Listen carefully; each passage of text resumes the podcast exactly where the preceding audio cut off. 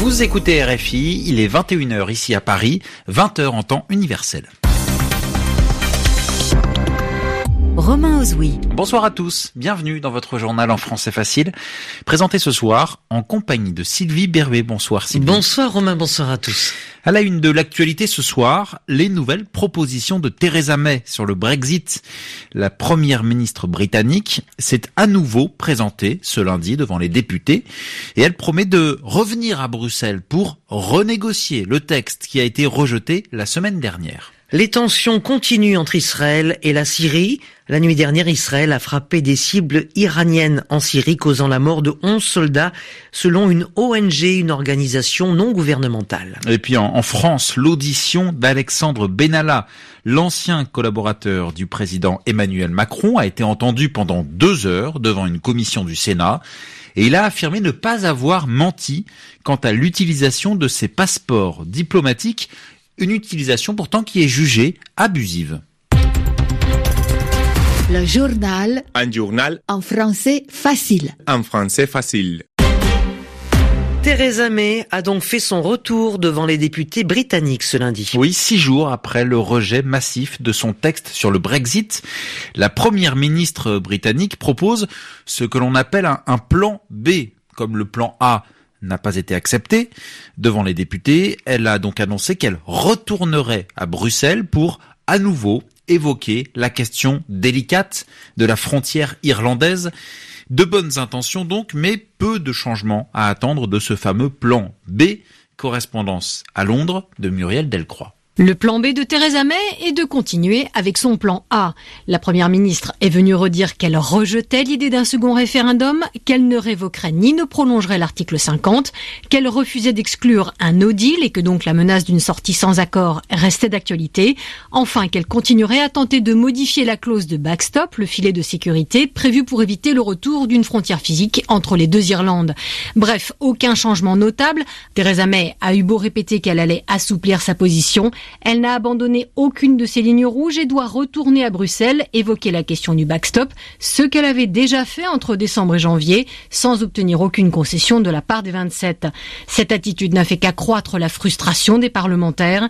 Jeremy Corbyn, le chef de l'opposition travailliste, a accusé la dirigeante d'être dans le déni total et de s'accrocher à un plan qui était irréalisable, tandis que d'autres parlementaires demandent désormais avec de plus en plus d'insistance à pouvoir organiser une série de votes indicatifs pour tenter de dégager un consensus avant la motion du gouvernement qui doit être débattue le 29 janvier prochain. Muriel Delcroix, Londres, RFI. Nous en parlions, Romain, hier dans le journal en français facile. Les tensions se poursuivent entre Israël et la Syrie. Oui, un autre pays se trouve justement derrière ces tensions, c'est l'Iran. Israël s'inquiète du soutien de Téhéran à son voisin syrien et Israël, la nuit dernière, a frappé plusieurs cibles iraniennes en Syrie. Les autorités annoncent que leurs opérations vont continuer. Correspondance à Jérusalem de Michel Paul. Ceux qui menacent de nous détruire en porteront l'entière responsabilité. C'est la première réaction du Premier ministre israélien Benjamin Netanyahou. On peut dire que l'escalade militaire se poursuit donc à la frontière nord d'Israël et dans le ciel de la Syrie. Deux frappes israéliennes en moins de 24 heures, un missile sol-sol tiré depuis la Syrie et intercepté par le système Dôme de fer. Pour le porte-parole de l'armée israélienne, l'engin a été tiré par la force iranienne Al-Quds opérant en Syrie. La riposte n'a pas tardé, l'aviation israélienne a ciblé des positions iraniennes en Syrie, c'est probablement le raid israélien de plus grande envergure ces dernières années et parmi les objectifs visés selon l'armée israélienne, des hangars de munitions, un site situé sur l'aéroport international de Damas, un site de renseignement iranien et un camp d'entraînement. Dans un communiqué, l'armée israélienne souligne que l'Iran offre une preuve irréfutable de ses intentions réelles de s'enraciner en Syrie. Pour les Israéliens, il s'agit d'une menace directe qu'ils n'arrivent pas à contrer, a remarqué le changement de politique des Israéliens qui parlent désormais ouvertement de leurs opérations en Syrie et la question que les médias se posent ici, dans quelle mesure les frappes israéliennes ont reçu le feu vert de la Russie. Michel Paul, Jérusalem, RFI. On parle à nouveau de la Syrie car euh, les forces américaines ont été prises pour cible par le groupe État islamique. Oui, un kamikaze a fait exploser son véhicule ce lundi lors du passage d'un convoi américain escorté par les alliés des forces démocratiques syriennes. Cela s'est passé dans la province de Hasakeh, qui se trouve dans le nord de la Syrie.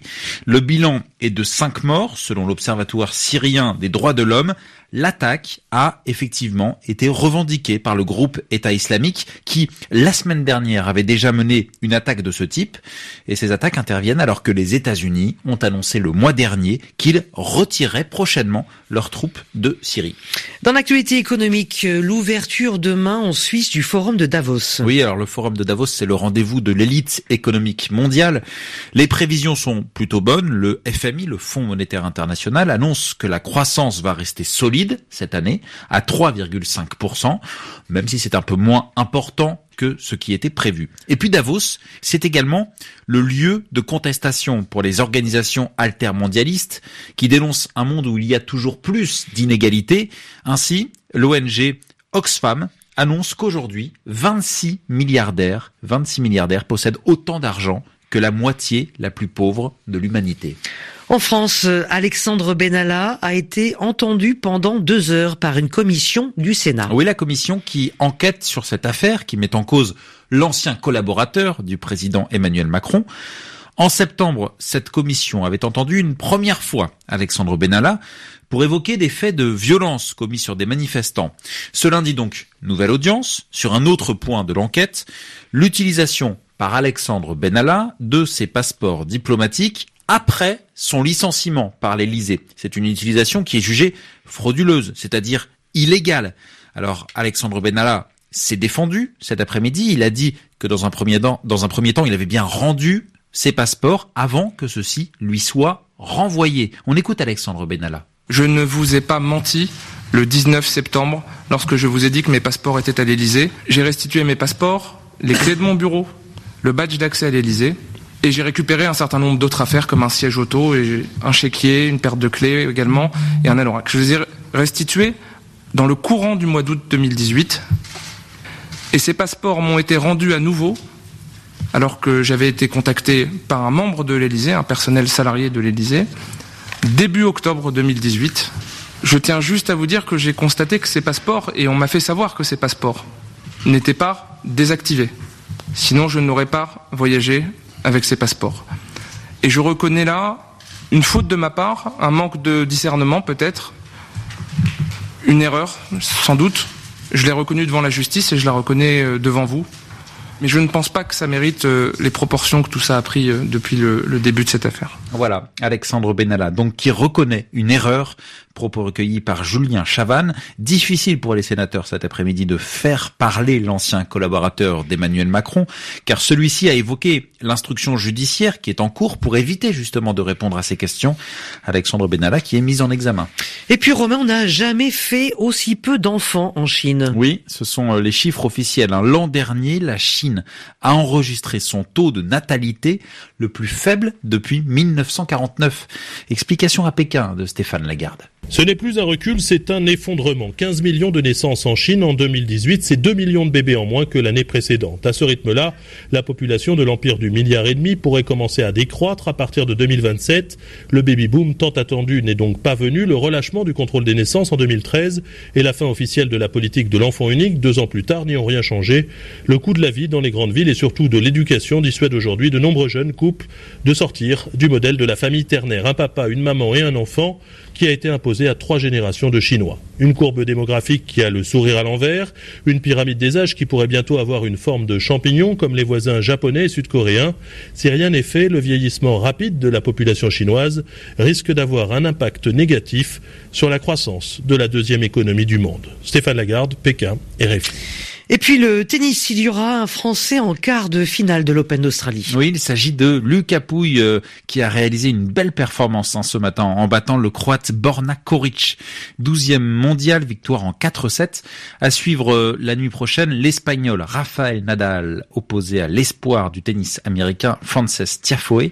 Et puis également on retrouvera euh, ce Grec euh, Stefanos Tsitsipas, tombeur en huitième de finale de Roger Federer. Il affrontera l'Espagnol Bautista Agut. Merci d'écouter RFI. Ainsi s'achève ce journal en, en français facile. Bientôt 21h10 ici à Paris. Merci Sylvie Béré. Bonne soirée à vous tous. Et merci à Javier Gonzalez à la réalisation de ce journal.